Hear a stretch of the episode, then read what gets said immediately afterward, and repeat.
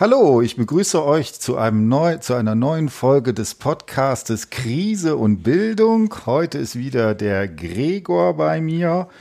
Genau, und wir haben uns heute ein schönes Buch äh, rausgesucht, nämlich äh, Degrowth Postwachstum zur Einführung. Das ist so ein klassischer Junius-Band äh, von Matthias äh, Schmelzer und Andrea Vetter. Genau, und dann würde ich sagen, starten wir mal. Sag mal zwei, drei Sätze, Gregor, ne, bevor wir jetzt sozusagen inhaltlich angehen. Wie ist es so? Wie ist der Zustand der Welt, des Universums und dir, die du da drin lebst? Genau, ähm, auch von mir herzlich willkommen. Ähm, genau, ich finde das Buch super von Degrowth und Postwachstum ähm, von Andrea Vetter und Matthias Schmelzer und freue mich da jetzt ähm, darüber zu reden, um auch vielleicht so ein bisschen aus der, genau, irgendwie so als Protokoll, wir befinden uns gerade in ähm, der Mitte des Aprils 2020, ungefähr in der vierten Woche von diesen Kontakteinschränkungen. Ähm, mir geht es tatsächlich ziemlich an die Substanz dieser Einschränkung der Freiheit und Grundrechte und ähm, die Prognosen, dass man das oder Pläne, die jetzt herumschweren, dass man das vielleicht jetzt noch so ein paar Monate mit ein paar Lockerungen beibehält oder vielleicht ein Vierteljahr oder ein halbes Jahr oder ein Jahr oder so, ähm, die ähm, finde ich sehr besorgniserregend und ähm, genau finde es jetzt aber ganz gut, dass wir jetzt ähm, äh, quasi den Fokus auf ein bisschen anderes Thema mal legen, ähm, was natürlich auch damit zu tun hat, äh, gerade zu so Fragen Rückkehr zur Normalität, für wen ist es denn eine Normalität? Ähm, ist, wie problematisch ist die Normalität, die vorher geherrscht hat und so weiter. Aber trotzdem anhand von dem ähm, Buch, was ich tatsächlich super fantastisch finde, ähm, da so ein bisschen in den Degrowth, ähm, in die Degrowth-Thematik einzusteigen. Genau, wie ist bei dir der Stand? Ja, also bei mir ist so mittel. Also es ist natürlich jetzt irgendwie total merkwürdig, dass ich irgendwie dazu verdonnert bin, das ganze Semester irgendwie komplett Online-Lehre zu machen. Ne? Mhm. Und äh, also ich denke, so für so die inhaltliche Vermittlung und so weiter finde ich, das äh, ist das also sozusagen alles, was du so ja, genau, Inhalte, die du so weiterreichst oder sowas, das ist kein Problem. Da habe ich, glaube ich, genug Erfahrung. Was halt wirklich schwierig ist, ist alles, was man so mit äh, Diskussionen und Austausch und sich aneinander reiben und so weiter.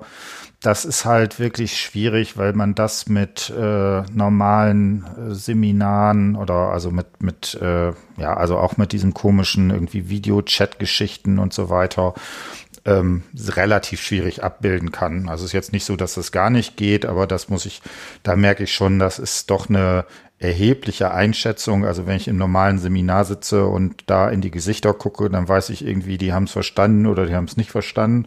Und so ist das irgendwie so, man, man redet so ins Nirvana rein. Das ist irgendwie ganz, ganz merkwürdig. Genau, und wir haben uns jetzt heute eine Aufgabe gemacht. Äh, du darfst nicht mehr M sagen und ich darf nicht mehr sozusagen sagen, sozusagen. Genau. genau. Be bevor ich platze, sage ich aber trotzdem noch Ms, aber ich versuche es ein bisschen zu reduzieren. Genau, also wir schauen mal, ob das klappt. Äh, das Interessante ist, dass eben Sprache sich dadurch auszeichnet, dass man irgendwie es aus einem herausspricht und man eben nicht äh, derjenige ist, der über Sprache entsprechend verfügen kann. Ne? Genau, dann würde ich sagen, fangen wir mal an. Also wie gesagt, sehr schönes Buch, Junius. Guck mal kurz, irgendwie 16 Euro, kann man sich also auch durchaus mal leisten. Ähm, also Degrowth, Postwachstum. Ähm, hast du Lust, vielleicht so ein paar Sachen noch mal ganz äh, grob einzuordnen? In welchem Verhältnis, was ist Degrowth, was ist Postwachstum? Und äh, vielleicht auch in Bezug darauf, ähm, ist das eigentlich Nachhaltigkeit oder nicht? Oder wie kann man das aufeinander beziehen? Genau, ähm, also das beschreiben Sie in der Einleitung mhm. ähm, ganz schön. Ähm, es geht, glaube ich, ähm, so um 2007, 2008 ähm, taucht der Begriff zum ersten Mal auf. Mhm. Kommt aus dem Französischen mit Décroissance und ähm, genau ist also Degrowth ist die direkte Übersetzung. Es gibt keine direkte Übersetzung ins Deutsche, was ich ganz interessant finde, ähm, während das zum Beispiel im Italienischen unproblematisch ist. Es wäre vielleicht sowas wie Entwachstum oder vielleicht dann Schrumpfung oder so, wobei das ist eben, und das betonen sie auch, es geht nicht um eine reine Schrumpfung. Also es ist nicht ähm, gleichgesetzt mit sowas wie Rezession. Hm. Es gibt so ein schönes Bild mit so drei Elefanten und einer Schnecke, wo eben ähm, der Elefant im ersten Bild den Rüssel nach oben hält, so dass es so eine Bergaufbewegung gibt. Äh, und darunter steht Growth. Dann gibt's eins, wo der Elefant den Rüssel waagrecht hält. Da steht Steady State Economics, sozusagen eine äh, Wirtschaft, die nicht wächst, aber auch nicht schrumpft. Und dann gibt's Rezession, wo der Elefant den Rüssel nach unten hält. Da steht dann Rezession dran und äh, Degrowth steht bei der Schnecke dass es, dass eben klar wird, es ist was ganz anderes. Es ist nicht mehr ähm, der Maßstab ist ein anderer, während es bei Wachstum eben oft ähm, das BIP-Wachstum ist, ähm, geht es bei Degrowth um andere Maßstäbe.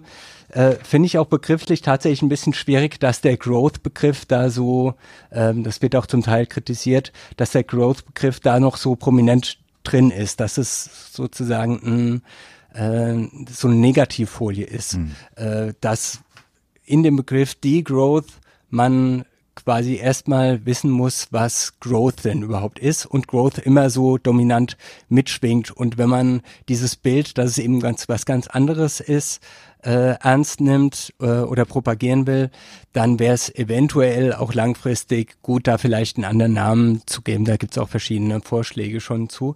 Im Moment ist Degrowth der dominante Name. Ähm, im Deutschen oft mit Postwachstum übersetzt, wobei ich da schon sagen würde, rein begrifflich gibt es da schon auch Unterschiede.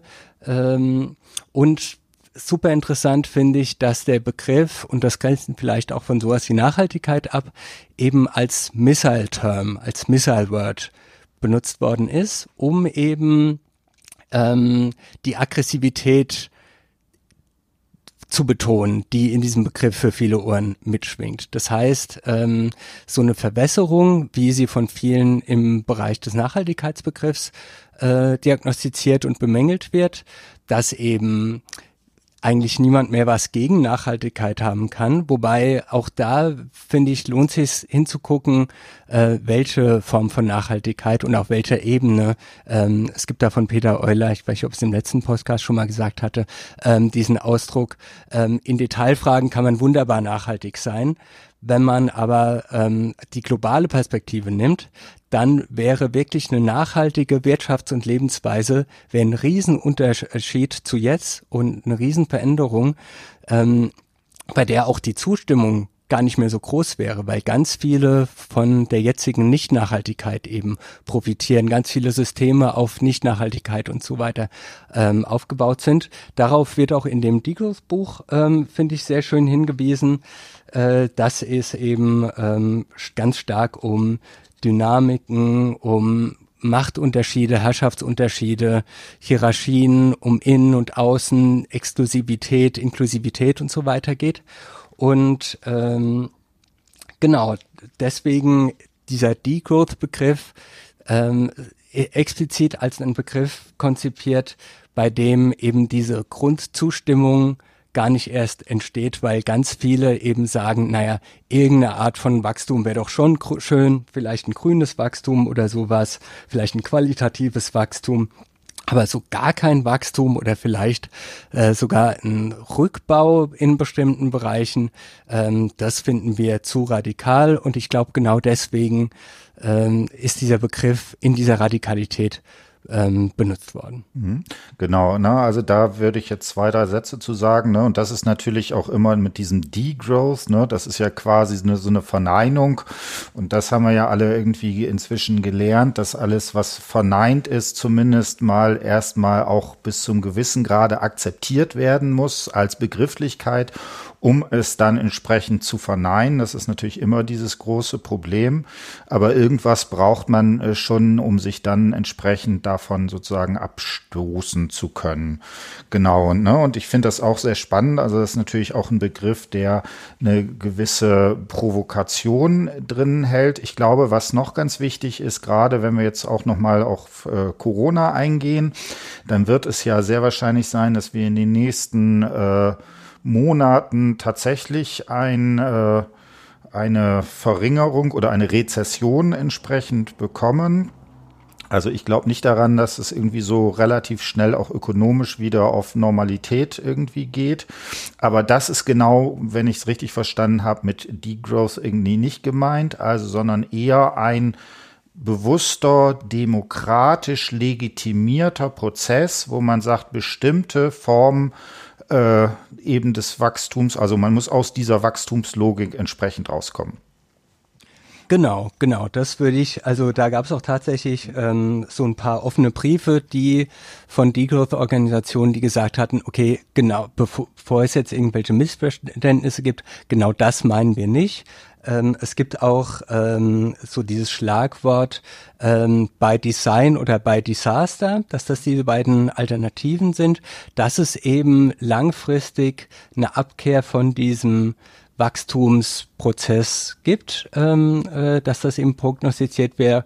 Und die beiden Alternativen wären dann ähm, entweder bei Design und demokratisch legitimiert oder bei Disaster, ähm, wo jetzt diskutiert wird, ob jetzt zum Beispiel diese äh, Corona-induzierte Krise vielleicht so ein Desaster sein könnte.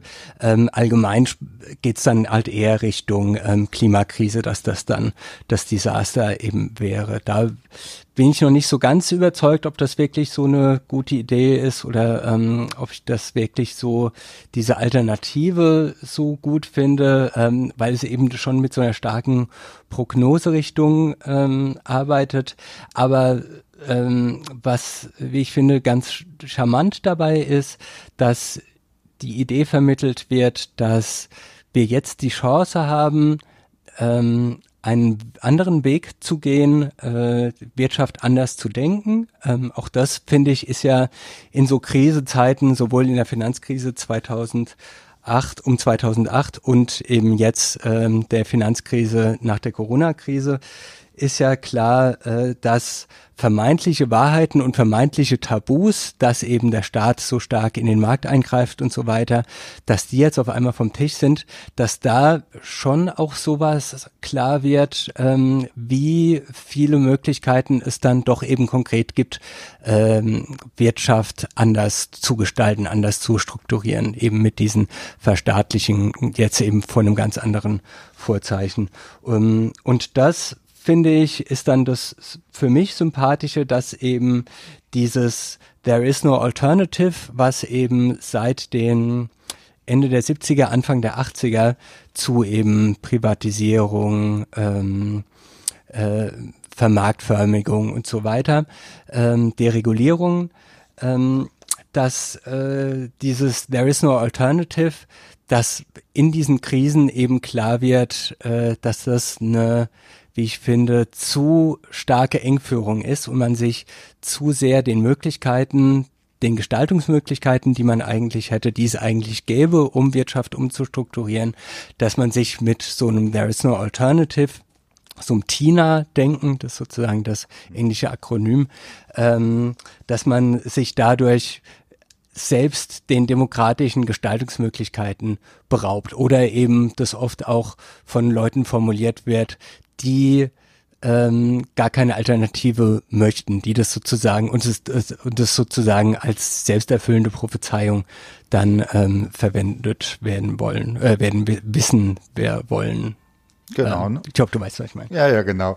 Also, ne, ich finde, da ist natürlich, ähm, finde ich, da, wo man es am deutlichsten sieht, ist genau bei dem, was man so systemrelevante Berufe nennt, ne, wo, mhm. äh, wo man jetzt plötzlich irgendwie feststellt, dass eigentlich die zentralen und wichtigsten Berufe, die systemrelevant sind, genau zufälligerweise oder auch nicht zufälligerweise diejenigen sind, die sozusagen am schlechtesten bezahlt sind.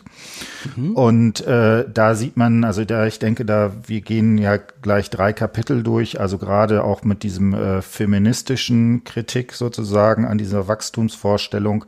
Ich finde, da sieht man auch, dass jetzt also in dieser Situation, in dieser Krise bestimmte Probleme sichtbar werden, die man ansonsten äh, zwar schon immer wusste, irgendwie, dass der Pflegebereich irgendwie nicht besonders gut bezahlt ist. Das ist na, nun seit, weiß ich nicht, mindestens 15 Jahren, wahrscheinlich noch viel länger irgendwie bekannt.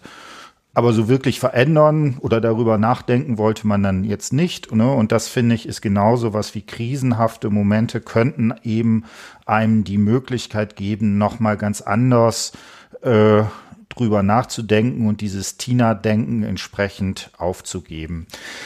Ähm, was ich dann äh, sehr spannend finde und bevor wir jetzt noch mal zu diesem Kapitalismuskritik reden, ähm, ist dieser, diese Fragestellung, wieso ist denn eigentlich es so, dass jede Form des Wachstums ähm, damit zu tun hat, dass dieses zu einem weiteren Ausbau äh, oder zu einem weiteren Ausbeuten von äh, Ressourcen führt. Und das fand ich sehr interessant. Äh, was da sehr häufig äh, benutzt wird, ist dieser Begriff des Stoffwechsels. Also, dass äh, die Idee, die da drinter, äh, dahinter steht und die ich auch sehr plausibel finde, dass jedes Wachstum zwar einerseits ökonomisches Wachstum ist, aber dass es eben auch immer mit so etwas wie mit, mit Stoffwechsel zu tun hat, also dass Dinge durch die Gegend äh, gefahren werden müssen, dass man dafür Ressourcen braucht und so weiter und so fort.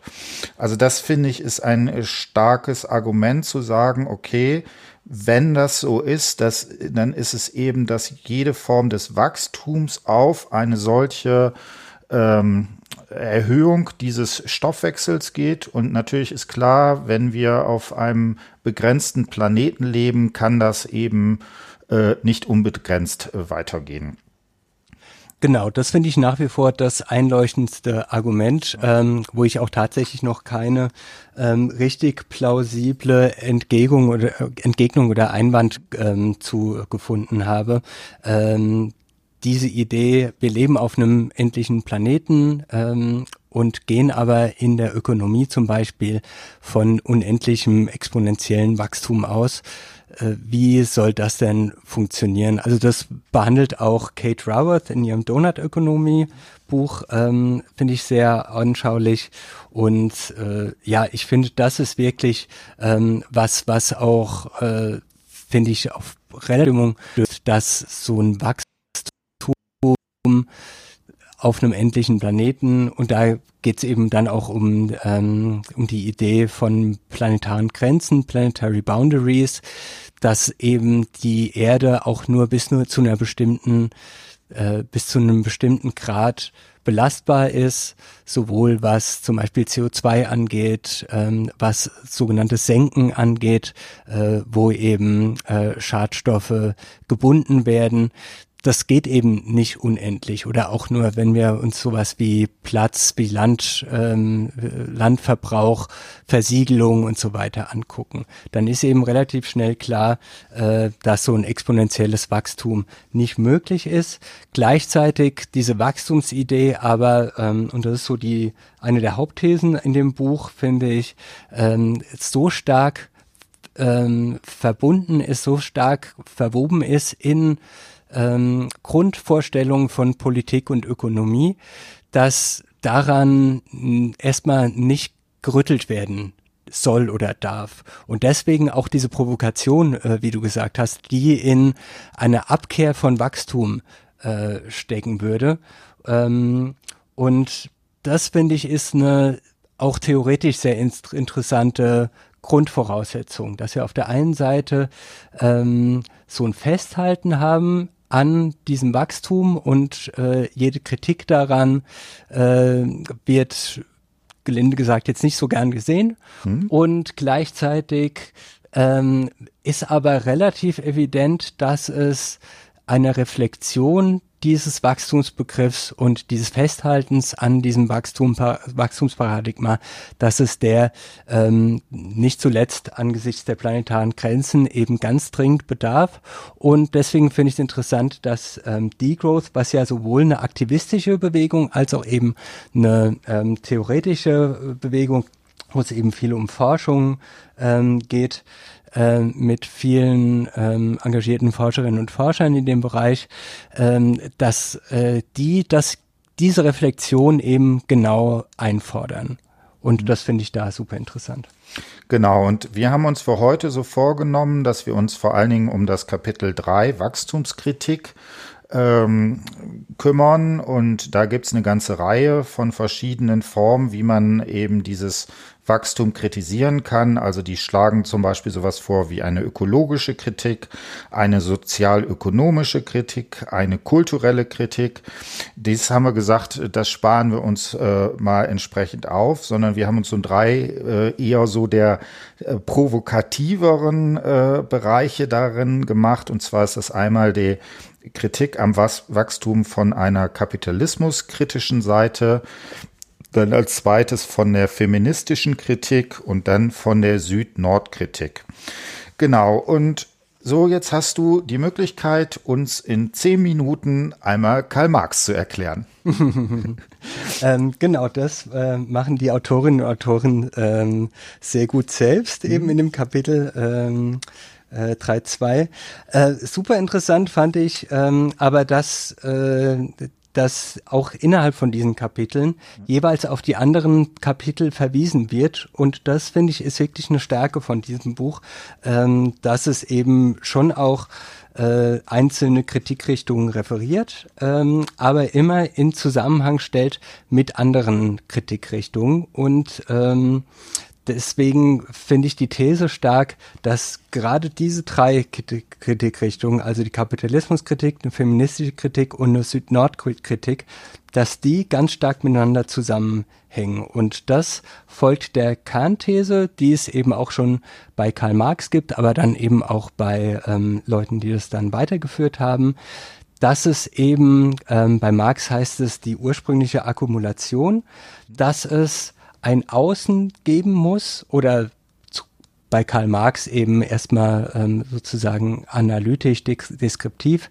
dass es ein Außen gibt, ähm, das der Kapitalismus ähm, umwandeln kann, einverleiben kann. Mhm. Ähm, das heißt, äh, wirklich die ursprüngliche Akkumulation ähm, im Sinne von, es gibt ein bisher nicht kapitalistisch bewirtschaftetes bewirtschafteten Bereich, ähm, in dem die kapitalistische Logik bis jetzt noch nicht gilt. Also ganz konkret ähm, bestimmte äh, Landbereiche, bestimmte Teile ähm, von Europa zum Beispiel.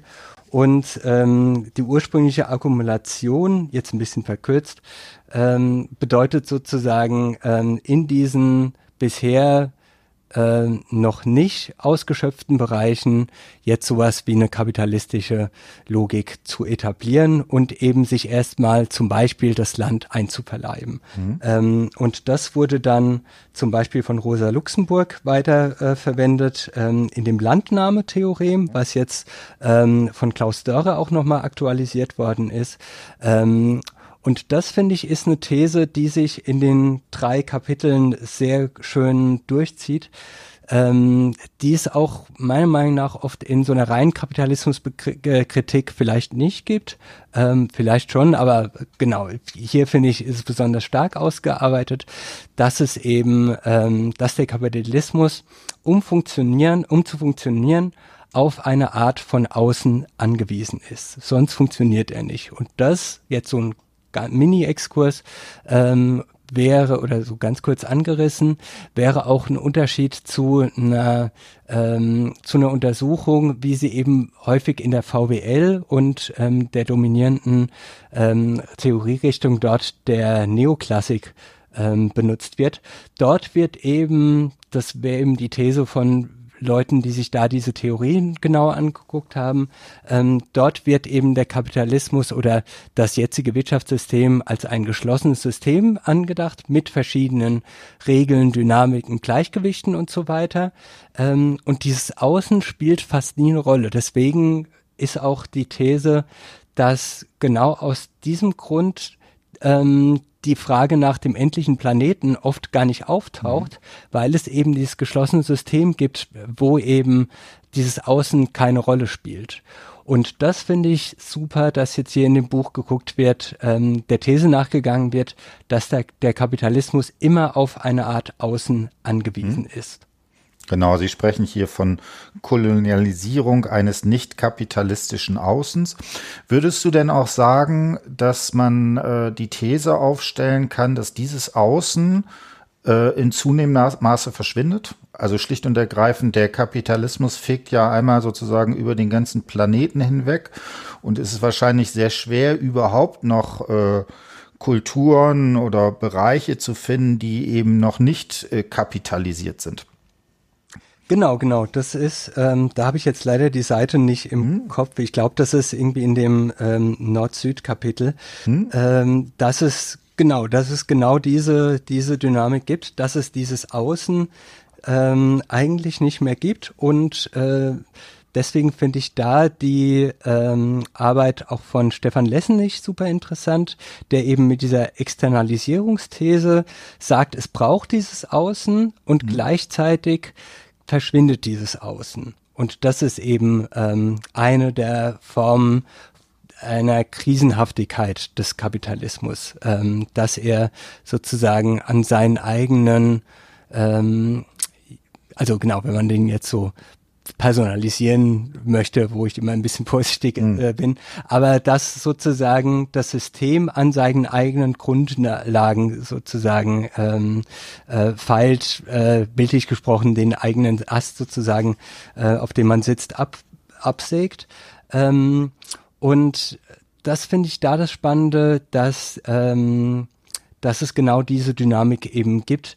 Ähm, und ähm, in seiner, ähm, in, in der Externalisierungsthese, finde ich, wird auch deutlich, dass ähm, der Kapitalismus so tut oder die Marktwirtschaft oder wie auch immer man das mhm. jetzt bezeichnen möchte, ähm, so tut, als sei es ähm, als sei es verallgemeinerbar und ähm, geht da relativ weit in die Geschichte zurück, in die Moderne auch. Ähm, und ähm, referiert da rekurriert da auch auf Kant und den Kategor äh, kategorischen Imperativ ähm, so als moralische als als als moralischen Kompass nenne ich es jetzt mal oder als ähm, moralische Selbstbeschreibung ähm, die von einer Verallgemeinerbarkeit ähm, der Handlungen ausgeht. Nur dann sind sie dem, äh, sind sie moralisch gerechtfertigt.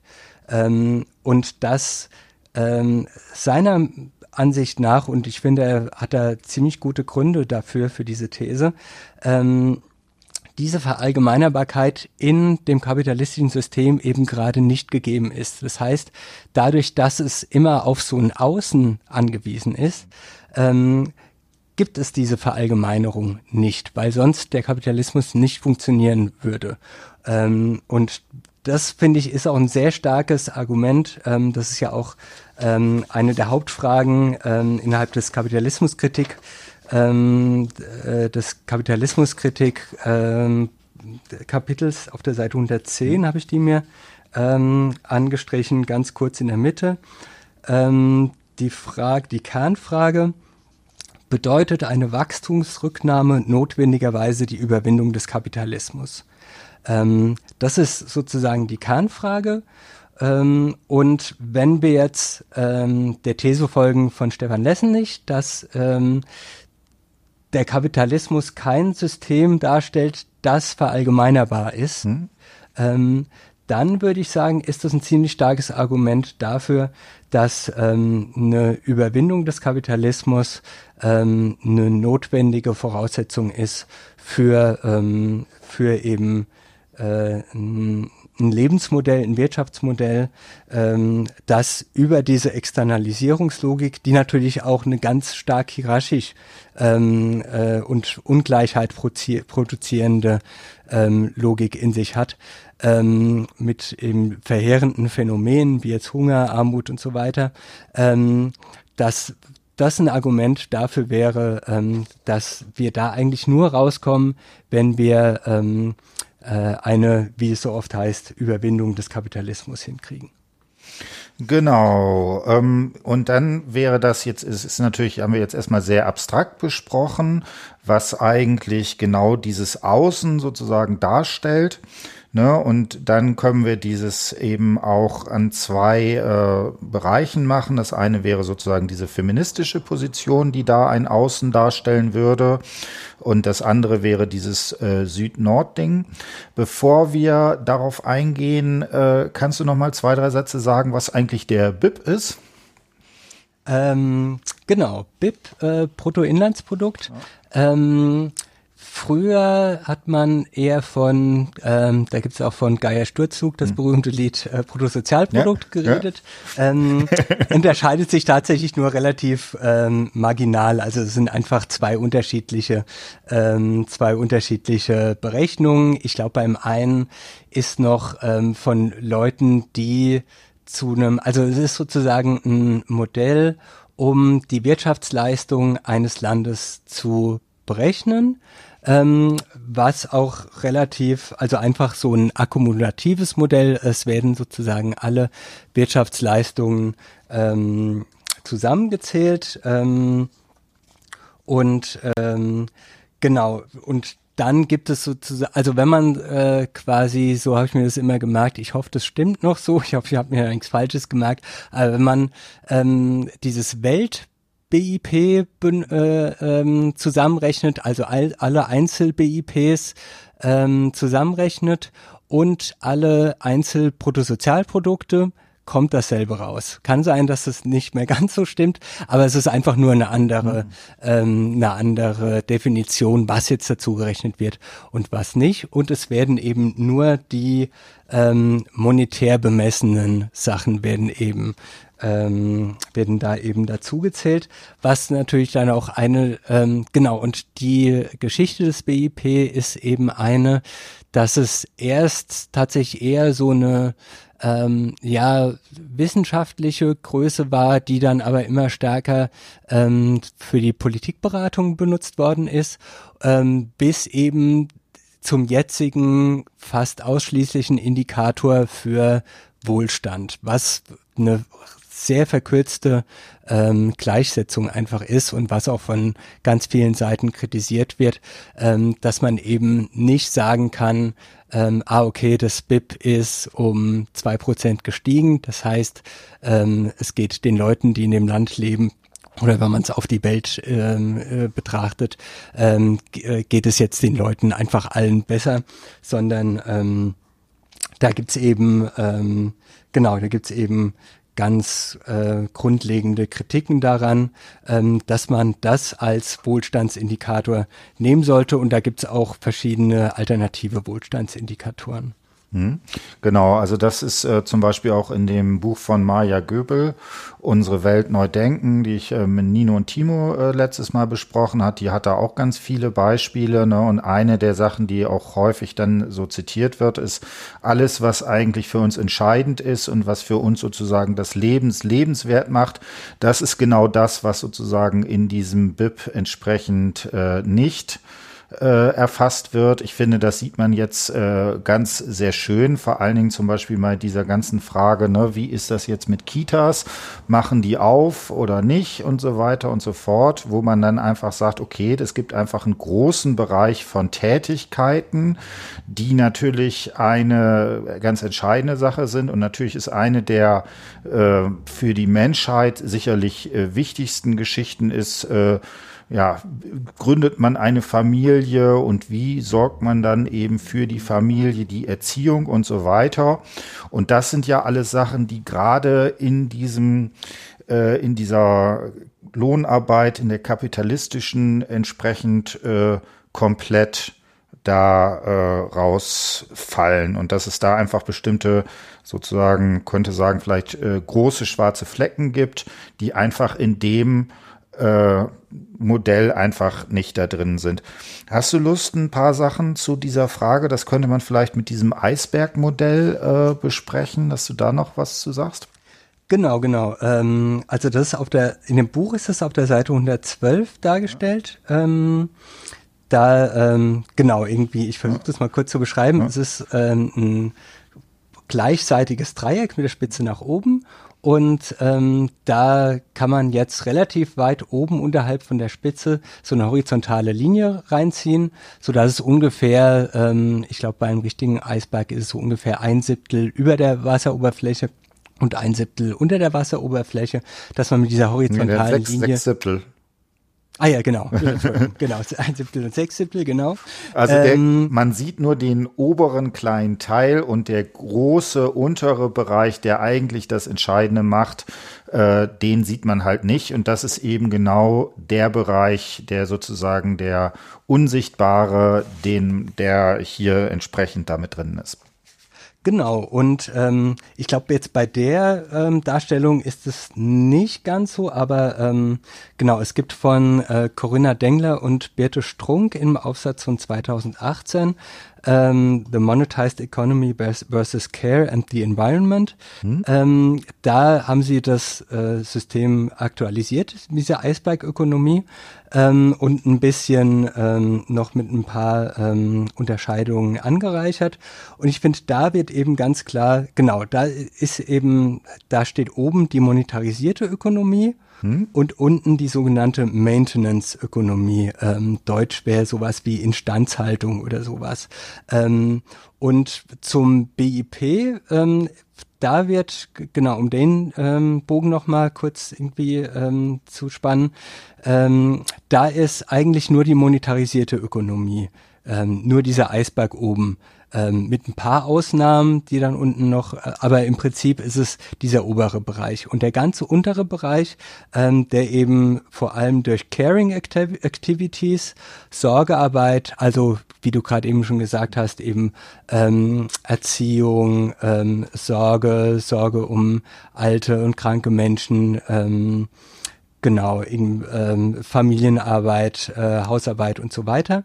Ähm, und die ökologischen Prozesse, ähm, das haben die sozusagen ähm, in der aktualisierten Version, ähm, sind es die drei äh, Eckpunkte des Dreiecks, also oben die monetarisierte Ökonomie, links unten die ökologischen Prozesse und rechts unten die Care Activities.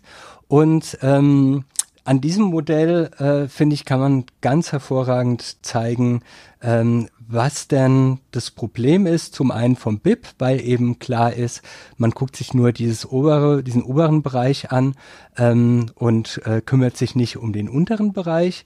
Das heißt, wenn dieser obere Bereich wachsen würde und aber in dem unteren Bereich es massive Probleme gäbe, wäre es auf dem Papier, würde man immer noch sagen, es ist eine positive wirtschaftliche Entwicklung, ähm, was eben hier deutlich wird, dass es in dem Fall eben nicht so ist. Und ähm, dass eben auch, ähm, und das finde ich da das Spannende, dass eben dieser obere Bereich nur funktionieren kann, wenn dieser untere Bereich funktioniert. Und der wird eben oft und eben gerade auch in so einer neoklassischen VWL-Perspektive, ähm, wird es oft als Externalität ähm, wirklich nur ganz am Rande ähm, betrachtet. Ähm, und eigentlich tritt, ähm, dreht sich die meisten, ähm, die meisten ähm, Theorien und Empfehlungen und so weiter drehen sich nur auf den oberen Bereich des Eisbergs, ähm, während klar ist, dass dieser Oberbereich nur funktioniert, wenn der untere Bereich funktioniert. Und deswegen ähm, hier ähm, die erste Quelle, die ich gefunden habe, war von Maria Mies von 1986. Ähm, das ist ähm, in, aus, von der Uni Bielefeld ist das so ein Forschungsbereich, ähm, der dann später unter dem ähm, Stichwort Ökofeminismus ähm, gefasst worden ist. Äh, wie gesagt, hier jetzt nochmal aktualisiert von Corinna Dengler und Birte Strunk 2018. Ähm, und da finde ich, wird eben klar, dass eine Wirtschaftswissenschaft, also was dann auch Richtung Kritik der herrschenden Wirtschaftswissenschaften ähm, ganz stark geht, die eben äh, sagen, okay, eine Wirtschaftswissenschaft, die sich nur auf diesen oberen Bereich konzentriert, ähm, kann keine zuverlässigen Aussagen, kann keine zuverlässige Beschreibung der Welt, so wie sie ist, äh, liefern, sondern ähm, eine Wirtschaftswissenschaft muss sich immer auch um die Grundlagen ähm, kümmern. Und ähm, in dieser aktualisierten Version gibt es da eben entlang von der Linie, gibt es eben so ein paar Gegenbegriffspaare. Also zum Beispiel das oben ähm, gilt als produktiv, während das unten reproduktiv gilt. Ähm, das oben ist das wertvolle, valuable, während valueless auf der unteren Seite ist. Das obere steht im Fokus, während unten ähm, es blinde Flecken sind. Ähm, das eine counted und uncounted, sozusagen, ähm, äh, ja, wird buchhalterisch ähm, irgendwie ähm, äh, benannt oder nicht, kommt vor oder nicht. Und das eine ist eben das Innen und das andere das Außen. Und an diesen Gegenüberstellungen, finde ich, kann man super sehen, was das Problem ist an einer ähm, wirtschaftswissenschaftlichen Betrachtungsweise, die eben diesen unteren Bereich nicht oder nicht ausreichend ähm, bewertet. Hm. Wobei, ähm, da fällt mir jetzt eine Sache zu ein, vielleicht hast du da noch eine Idee. Wir haben ja tatsächlich auch diesen merkwürdigen Prozess, dass also der untere Bereich, also das, was sozusagen, was man vom Eisbären, äh, Eis, vom Eisberg, vom Eisberg nicht sieht, also zum Beispiel die Caring Activities, die werden ja im zunehmenden Maße auch sozusagen kapitalisiert. Ne? Also, genau. Ne, und wir haben genau dieses, und äh, ich finde, das ist ja auch wieder brandaktuell, was dabei ist, ähm, dass man jetzt genau dieses Problem sich momentan ja massiv stellt, dass äh, in zunehmendem Maße, gerade auch im Kontext dieser neoliberalen äh, Umorientierung sich zunehmend. Auch viele Sachen, die man vorher vielleicht eher sowas wie die Daseinsvorsorge oder sowas diskutiert hat, dass einfach eine Stadt äh, da ähm, die äh, Bedingungen schaffen muss, dass ähm, was weiß ich, dass die Krankenhäuser entsprechend funktionieren und dass wir jetzt momentan genau in dieser Krise auch feststellen, dass diese, dass wir zunehmend diese Ökonomisierung auf den unteren Bereich äh, ausgedehnt haben, dass das natürlich uns jetzt gerade um die Ohren fliegt. Genau, ähm, das finde ich wird in dem ähm, in dem Aufsatz von ähm, Corinna Dengler und Birte Strunk super dargestellt, dass sie eben sagen, okay, eine Möglichkeit ähm, für eine größere Sichtbarkeit dieser mhm. ökologischen und ähm, Care-Aktivitäten ähm, zu äh, sorgen, wäre eben diese Linie nach unten zu verschieben, mhm. dass eben mehr vom Eisberg sichtbar wird, indem man ähm, Bereiche, die eben vorher nicht in dieser Marktlogik waren, indem man die jetzt nach oben bringt. Also ähm, für eben diese Care-Aktivitäten wäre das genau wie du sagst, dass eben ähm, zum Beispiel ähm, dieses Hausfrau-Modell, was eben ganz stark, ähm, äh, ganz lange sozusagen das dominante Modell war, ähm, dass das jetzt ähm, im Zuge so vielleicht so seit den 70er, 80er, 90er Jahren ähm, dass das jetzt ähm, zugunsten eines Zwei-Verdiener-Modells ähm, jetzt oft ähm, äh, quasi, dass das das äh, Hausfrauenmodell abgelöst hat ähm, und man dann äh, und dann die Hausarbeit entweder dann trotzdem noch zusätzlich gemacht worden ist, ähm, wobei es dann sehr oft eben ähm, äh, auf der, der weiblichen Seite eben ähm, äh, der Fall war. Ähm, oder dass man ähm, dann eben diesen Bereich monetarisiert hat, sprich Haushaltshilfen ähm, oder ähm, genau irgendwie ähm, Haushaltshilfen eingestellt hat ähm, und dadurch ein Bereich, der vorher nicht monetarisiert wird, ähm, dann eben monetarisiert wurde. Ähm, das analysieren Sie in dem Aufsatz ähm, schön, dass es ähm, auf der einen Seite natürlich sowas wie Freiheitsmomente irgendwie gibt, eben dass eben die Berufswelt, die eben ganz lange ähm, sozusagen ähm, Frauen vorenthalten worden ist oder in bestimmten Reich Bereichen. Ich finde dieses Beispiel nach wie vor völlig verrückt und musste es auch nochmal nachgucken, als ich das gehört hatte, ähm, dass äh, wenn du in den 70er Jahren als Frau Pilotin werden wolltest, ging das nicht weil die Lufthansa einfach keine Pilotin eingestellt hat und ähm, du es so sehr wünschen konntest, wie du willst. Ähm, du konntest keine ähm, äh, zivile Pilotin werden. Und ähm, genau, da gibt's eben ganz viele Beispiele, wie das ähm, ganz lange eben ähm, sozusagen Frauen systematisch vom Berufsleben ähm, äh, ausgegrenzt worden sind ähm, und es sozusagen mit ähm, diesem Zwei-Verdiener-Modell eben dann ganz starke befreiende Elemente hat. Ähm, das Problem wird aber dann, ähm, äh, wenn sozusagen dann wieder Leute eingestellt werden, die dann die Haushaltsarbeit übernehmen, ähm, die ähm, auch im überwiegenden, äh, in überwiegendem Maße dann eben Frauen sind. Ähm, dann wird dieses Problem ähm, sozusagen weiter verlagert und ähm, es kommt zu sogenannten Global Care Chains, was ich völlig verrückt finde, dass es, dass man dann wirklich auf globaler Ebene sehen kann, dass ähm, aus verschiedenen Ländern systematisch Leute in andere Länder gehen, äh, also vor allem eben Frauen, ähm, um dort ähm, Haushaltstätigkeiten zu übernehmen. Und ähm, es das wäre sozusagen eine Strategie, diese Linie nach unten zu drücken, indem man ähm, oder auch ähm, das Modell, was jetzt ähm, unter dem Stichwort Betreuungsgeld diskutiert worden ist, ähm, dass eben, äh, also ich glaube, damals ging es um wirklich sehr, sehr geringe Beträge, aber da war das Idee, dass diejenigen Familien, deren Kinder nicht ähm, in die Kita gehen, dass die einen bestimmten Bonus kriegen ähm, pro Monat als Betreuungsgeld. Und das wäre ähm, sozusagen eine monetäre Anerkennung von Arbeit, die vorher unbezahlt gemacht worden ist. Ähm, Darf ich da kurz rein? Ja, ja, auf jeden Fall. Ähm, ähm, da wäre für mich die Frage, sehen die das denn positiv oder negativ? Also, weil man kann sicherlich, ich würde auch sagen, dieses Modell hat äh, eine ganze Reihe von Freiheitsmomenten, die dabei sind. Ne? Aber genau wie du das gesagt hast, wenn dann irgendwie das Pflegepersonal äh, aus Osteuropa hier hinkommt. In den meisten äh, Fällen sind das dann häufig dann eben auch Frauen. Äh, und die, die dann auch eben äh, normalerweise ja nicht äh, spitzenmäßig bezahlt werden. Da hat natürlich diese Ökonomisierung dieses Bereichs, also was du so sagst, dass man sozusagen den die Linie nach unten äh, macht, also dass man zunehmend versucht, vorher nicht kommerzialisierte Bereiche in die Monetarisierung reinzukriegen, das ist ja auch äh, hochgradig problematisch. Genau, genau, darauf, darauf, ähm, darauf gehen sie hinaus. Also das ist sozusagen, dass es eben unbeschreibbar diese Befreiungsmomente gibt sozusagen, mhm.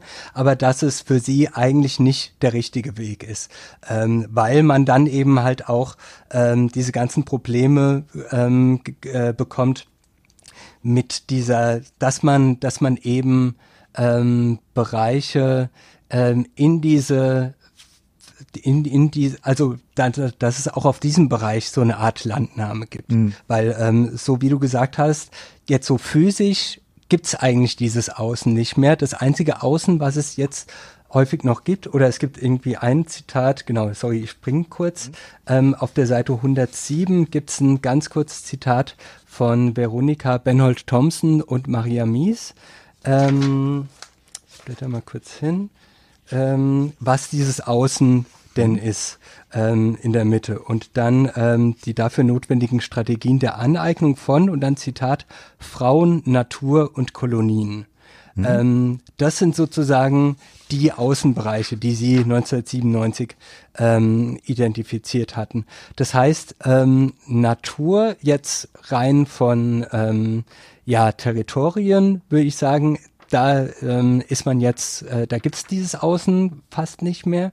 Ähm, jetzt kann man eben ähm, diese Kolonien gibt es sozusagen in diesen Nord-Süd also die haben sich jetzt verwandelt in diese Nord-Süd ähm, äh, Nord-Süd-Konstellation ähm, und ähm, man kann jetzt von so einer Art inneren Landnahme mhm. ähm, reden, dass man eben Bereiche, die eben vorher nicht kapitalistisch oder marktförmig organisiert waren, äh, wie eben zum Beispiel Kinderbetreuung oder ähm, Haushaltstätigkeiten, dass man die jetzt ähm, nach diesen Logiken macht. Aber genau damit hat man eben auch die ganzen Probleme, die eben mit dieser Marktlogik ähm, zusammen äh, zusammenhängen und ähm, deswegen, unter anderem deswegen argumentieren sie dafür, dass das ähm, für sie nicht der Königsweg ist, diese äh, Linie nach unten zu machen. Oder ich finde,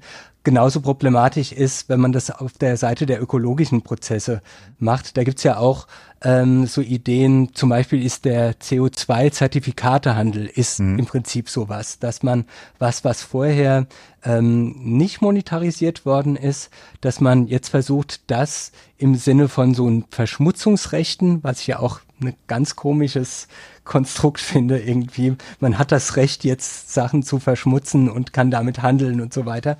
Ähm, dass man diesen Bereich jetzt monetarisiert, aber damit gibt man diesen Bereich eben so einer ähm, scheinrationalen ähm, ökonomistischen Logikpreis, weil dann kann es sozusagen sein, dann ist es immer ein Abwägen. Sind die Verschmutzungsrechte, sind die im Moment sehr günstig? Mhm. Dann ähm, kaufe ich mir doch die und ähm, lass sonst alles so, wie es ist. Wenn sie zu teuer sind, muss ich vielleicht ähm, was nachschrauben oder so weiter. Man ähm, ist eben äh, in der Logik, die meiner Meinung nach weder für diese ökologischen Prozesse eine sinnvolle Logik ist, ähm, als auch bei diesen Sorgeaktivitäten. Und deswegen auch das Plädoyer von den beiden, von Corinna Dengler und Birte Strunk, ähm, dass sie sagen, ähm, das ist eigentlich nicht der Königsweg, diese Linien nach unten zu ziehen, sondern wir müssen diese Linie thematisieren und problematisieren. Und Sie schlagen vor, in Anlehnung an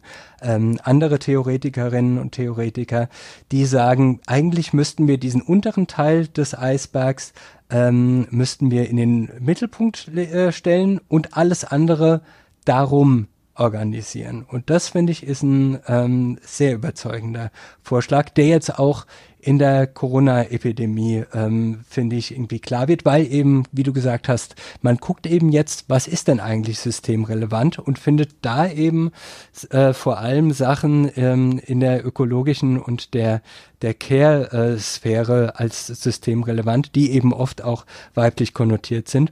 Und ähm, deswegen finde ich eine Umstrukturierung des Wirtschaftssystems mit eben ähm, einem Fokus äh, oder rund um Care-Aktivitäten und ökologische Prozesse, weil sie eben auch die Grundlage darstellen, finde ich sehr überzeugend. Mhm. Also was mir da auch noch einfällt, wo das finde ich auch sehr äh, offensichtlich wird, ist diese ne, diese Spargelstecher, die mhm. jetzt äh, hier äh, hingekarrt wurden und äh, ne, wo es da ja zum Beispiel diese Fotos gibt, äh, dass wir alle machen Social Distancing und dann wird da irgendwie an dem Flughafen äh, sind die auf einen äh, Haufen sozusagen äh, ein, eingefärcht, mehr oder weniger, bevor sie dann irgendwie zum nächsten Bus gehen wo man sagt, also das, das kann doch irgendwie nicht wahr sein. wenn man sich die Bilder anguckt, hat man fast schon den Eindruck, das ist so äh, moderner Sklavenhandel. Also in, das ist natürlich nicht wirklich Sklavenhandel, aber die Bilder, finde ich, wirken schon so. Und wo man genau sieht, dass hier, ne, Spargel, sowas wie die Natur, die da ist, natürlich in einem unglaublichen Maße dieser Ökonomisierung ausgesetzt wird. Und das funktioniert inzwischen äh, in Deutschland nur noch, wenn man das quasi ans Außen delegiert. Mhm. Genau. Und ne, ein, ein weiteres, ja. ähm, finde ich, tolles ja. Argument, warum das auch ja. sozusagen gar nicht gehen würde, diese Linie einfach nach unten zu, zu ziehen, ist, dass ähm, die, die, die These, die eben vor allem mhm. äh, aus dieser Bielefelder mhm. Schule kommt, ähm, dass äh, der Kapitalismus, dass dieser obere Bereich ähm, auch darauf angewiesen ist, dass dieser untere Bereich weitgehend umsonst gemacht wird. Hm. Also dass eben die Natur, ähm, genau zur Natur noch ein Beispiel, da gibt's ja auch ähm, äh, rund um das Bienensterben, ich weiß nicht genau, ob du das mitgekriegt hast, gab es ja auch so Beispielrechnungen, was denn hm. jetzt eigentlich, ähm, dass man versucht, ähm, die Natur als Dienstleistung ähm, anzusehen und zu gucken, die Dienstleistungen der Natur zu berechnen. Und dann kommt eben, kommen eben so wahnsinnige Zahlen raus, dass allein die Bestäubungsaktivität der Bienen, wenn man das alles per Hand machen würde oder mit kleinen Drohnen oder keine Ahnung was, würde es in die Millionen oder Milliarden gehen. Ähm, aber auch da ist man, ähm, also es kann vielleicht irgendwie klar machen, was das eigentlich für eine Leistung ist, die mehr oder weniger für selbstverständlich ähm, und eben nicht entlohnt wird, ähm, genommen wird, aber die sozusagen jetzt auch noch in diese Marktlogik Logik reinzunehmen, ähm, ist natürlich auch problematisch, weil man könnte sich auch vorstellen, wenn es irgendwann super günstig ist, so kleine Drohnen zu machen, ähm, die dann äh, die Besteuerungsarbeit übernehmen, ähm, könnte man sagen, ja okay, dann brauchen wir keinen Schutz der Bienen mehr, ähm, weil es äh, aufwendiger wäre, den Bienenschutz zu machen, als diese Drohnen zu bauen. Und dann hat man sozusagen gar keinen, gar keinen, äh, wenn man das äh, sozusagen nur auf dieser Logik, ähm, die ja oft ähm, darauf hinausläuft, was ist der günstigere Weg der Alternativen A oder B. Wenn man das in der Logik macht, ähm, handelt man sich halt unfassbar viele weitere Probleme ein. Genau, also aufgrund der Zeit würde ich jetzt auch sagen, dass wir noch zur Süd-Nord-Kritik äh, sozusagen springen, wobei wir das natürlich in den verschiedenen Bereichen jetzt schon äh, angesprochen haben. Das Spannende ist genau, dass sozusagen diese feministische Kritik und die Süd-Nord-Kritik, äh, wenn ich es richtig lese, von der Struktur her auch eine sehr große Ähnlichkeit haben. Mhm. Auch wenn die unterschiedliche Bereiche da ansprechen. Ähm, das ist ja auch, äh, würde ich vermuten, ein sehr, sehr weit ausgearbeiteter Bereich. Ähm, was würdest du sagen, was sind da für dich die wichtigsten Aspekte, die du da benennen würdest? Ähm, genau, sorry, dass ich da jetzt nochmal ganz kurz reingrätsche. Es gibt Wie? eins, was ich mir ganz kurz draufgeschrieben hatte. Ähm, warum ich auch, äh, weshalb ich es auch super ähm, einleuchtend finde, dass diese Linie nicht einfach nach unten gestoßen werden kann. Es gibt von Oxfam ähm, im Januar jetzt 2020 herausgekommen eine Studie, die heißt Time to Care, wo ausgerechnet worden ist, wie viel Stunden unbezahlte Care-Arbeit werden denn pro Jahr von Mädchen und Frauen geleistet mhm. ähm, und die kommen auf die Zahl 12 Milliarden Stunden und haben ausgerechnet, wenn man das jetzt alles per Mindestlohn bezahlen würde, würde man auf 11 Billionen US-Dollar kommen.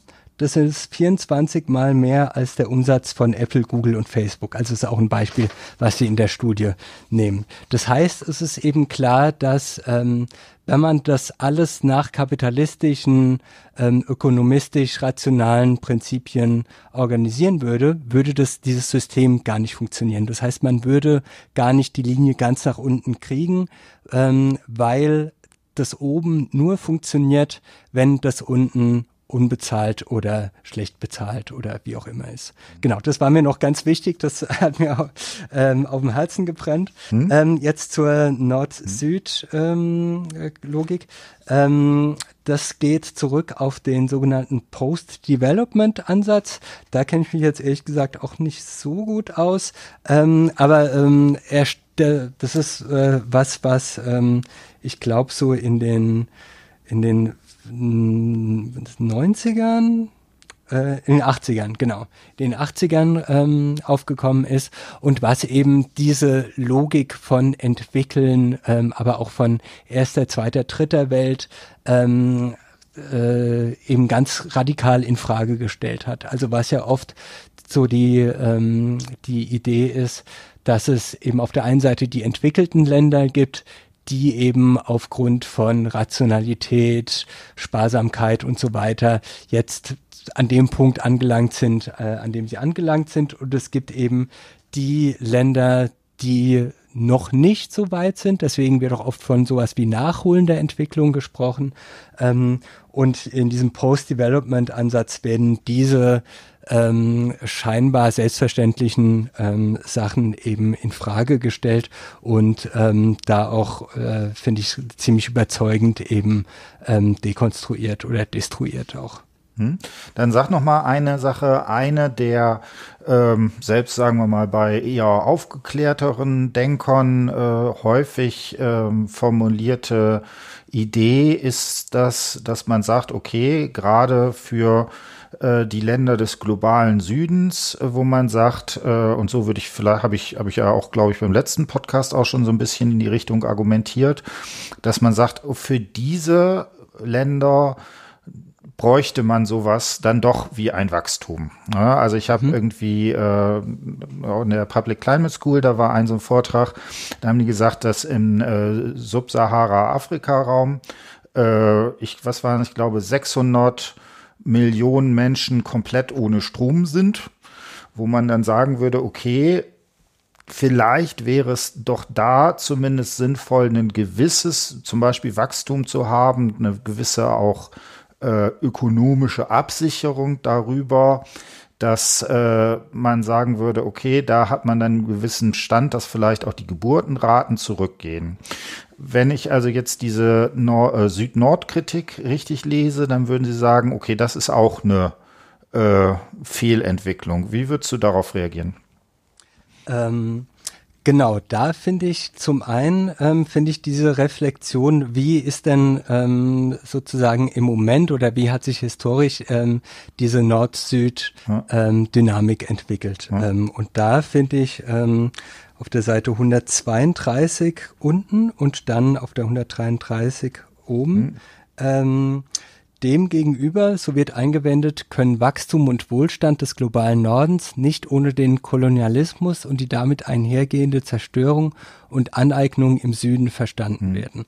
Ähm, das jetzt erstmal historisch gesehen, aber ähm, auch in Postcolonial Studies ähm, sieht man ja, dass es da bestimmte Kontinuitäten gibt. Ähm, in diesem, in diesen Ausbeutungsverhältnissen und dieser auch globalen Arbeitsteilung, ähm, die jetzt so ganz vereinfacht ist, dass es eben Länder gibt, die Rohstoffe liefern und eben Länder, ähm, die diese dann benutzen und weiterverarbeiten. Mhm. Also genau, natürlich ist es nicht ganz so platt, aber so strukturell ähm, geht in die Richtung, ähm, so dass ich sagen, und das finde ich auch interessant, quasi, wie sie das in dem, in dem Buch ähm, quasi gemacht hatten, ähm, weil das ist das Hauptargument. Ähm, es geht nicht so sehr eben um die Frage von Wachstum ähm, dann in diesen, ähm, in, in den Ländern des globalen Südens, ähm, sondern eher, ähm, ich würde jetzt mal überspitzt so sagen, es wäre schon mal viel geholfen, wenn ähm, es diesen Extraktivismus sozusagen mhm. vom globalen Norden nicht mehr gäbe. Ähm, dann würde man Möglichkeitsräume aufmachen ähm, für eben eine selbstbestimmte Wirtschaftspolitik und so weiter. Ähm, genau, ist jetzt auch ein bisschen, bisschen äh, verkürzt. Wie gesagt, beim letzten Mal ähm, habe ich ja schon argumentiert, dass man auch durchaus ähm, in so einem Degrowth oder so einem A-Growth ähm, was sozusagen für Agnostic Growth stehen würde. Also ein System, wo es eben, wo man eben nicht auf ein Wachstum angewiesen ist, sondern ähm, wo es auch sein könnte, dass man ähm, das BIP zum Beispiel nicht wächst, ähm, dass es da durchaus auch Bereiche geben kann, ähm, wo ähm, es sowas wie Wachstum gibt und da ist eben Infrastruktur, ähm, Grundversorgung und so weiter sind so die klassischen Sachen ähm, wo es eben vielleicht auch, oder auch die Care-Arbeit, wo es jetzt erstmal ähm, Wachstum geben kann, so dass es nicht heißt, und das wäre eben ein Missverständnis, was aber, glaube ich, ganz gut ist, da nochmal darauf hinzuweisen, Degrowth heißt jetzt nicht weniger von allem, sondern ähm, äh, bestimmte Sachen, die eben substanziell wichtig sind, ähm, können natürlich weiterhin auch noch wachsen. Hm. Genau, und da hat man natürlich irgendwie dieses merkwürdige Paradox, finde ich, was da auch immer drin ist, dass gerade die Länder, die äh, mit Bodenschätzen besonders gesegnet sind, sage ich mal, dass genau das in den allermeisten Fällen ja für die Länder zur absoluten Katastrophe wird. Ne? Also das ist mhm. genau, also eigentlich ja genau kontraintuitiv. Man muss, würde ja denken, okay, da wo man Bodenschätze hat, okay, da kriegt man sozusagen Geld äh, kommt dann ins System und das kann man dann irgendwie verteilen und so weiter. Äh, es hat sich ja aber historisch gezeigt, dass es in vielen Fällen genau andersrum ist, dass also die, die äh, wirklich problematischsten äh, oder viele der sehr problematischen Entwicklungen gerade da sind, weil aufgrund von solchen äh, Bodenschätzen dort das ist. Und das wäre genau diese Kritik am, wie du es genannt, extra, ähm, genau, es gibt also in dem Buch auf der ja, Seite 133 ja. haben Sie diesen mhm. Extraktivismus. Genau, ähm, Extraktivismus, ähm, ja. Genau, beziehungsweise dann als Postextraktivismus, was sozusagen dann eher so eine so eine von linken Regierungen dann ähm, sozusagen die Idee ist, ähm, genau, die vielleicht auch daran anknüpft, an diesem Paradox. Wie kann es eigentlich sein, dass, obwohl wir so viel ähm, äh, Bodenschätze haben, trotzdem ähm, äh, sozusagen davon nicht profitieren können, dass man das wie ähm, sozialisiert zum Beispiel und ähm, äh, zum Beispiel 100 Prozent ähm, dann äh, sozusagen der Gewinne äh, erstmal an den Staat gehen und äh, von da aus äh, entschieden wird, was darin gemacht wird. Aber auch das wird sozusagen dann kritisiert, weil man sich dadurch eben auch ähm, davon ganz stark ähm, abhängig macht und zum Beispiel vom Ölpreis hm. sehr stark äh, abhängig wird.